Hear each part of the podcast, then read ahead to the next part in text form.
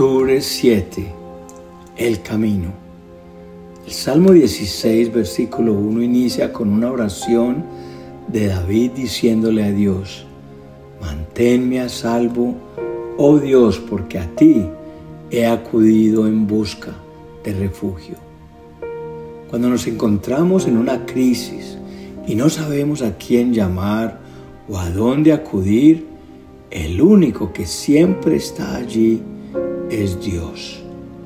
David continúa diciendo en el versículo 2, Tú eres mi dueño, todo lo bueno que tengo proviene de ti. Esta afirmación de que todo se lo debo a Él está en el versículo 5, que dice, Señor, solo tú eres mi herencia, mi copa de bendición tú proteges todo lo que me pertenece. Y versículo 7 al 9 dice, bendeciré al Señor quien me guía, aún de noche mi corazón me enseña. Sé que el Señor siempre está conmigo, no seré sacudido porque Él está aquí a mi lado. Con razón, mi corazón está contento y yo me alegro. Mi cuerpo descansa seguro. Él nos guía, nos conduce por el camino correcto, tanto que nos hace sentir seguros. Salmo 16, 11. Me mostrarás el camino de la vida, me concederás la alegría de tu presencia y el placer de vivir contigo para siempre. Mis caminos pueden estar equivocados, pero el camino de Dios nunca lo estará. Antes estábamos ciegos y caminábamos sin Dios. Una persona que no tiene vista se le dificulta ver el camino por el que debe andar, se confunde, muchas veces cae en errores.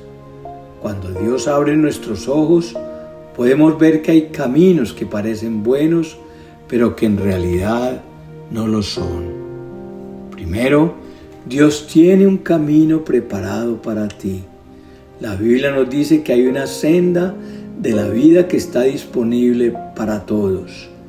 Un camino de victoria, paz y éxito. En el primer siglo de la era cristiana, los cristianos se les conocía como los del camino. Dios quiere que disfrutes de ese camino de gozo, de felicidad. Es un camino exclusivo, al igual que tu huella digital es única para ti. Es un camino de plenitud, es decir, es el único lugar donde nos sentimos completos. Segundo, la palabra de Dios es la que te guía a ese camino. Es un camino totalmente diferente. Proverbios 14, 12 dice, Delante de cada persona hay un camino que parece correcto, pero termina en muerte.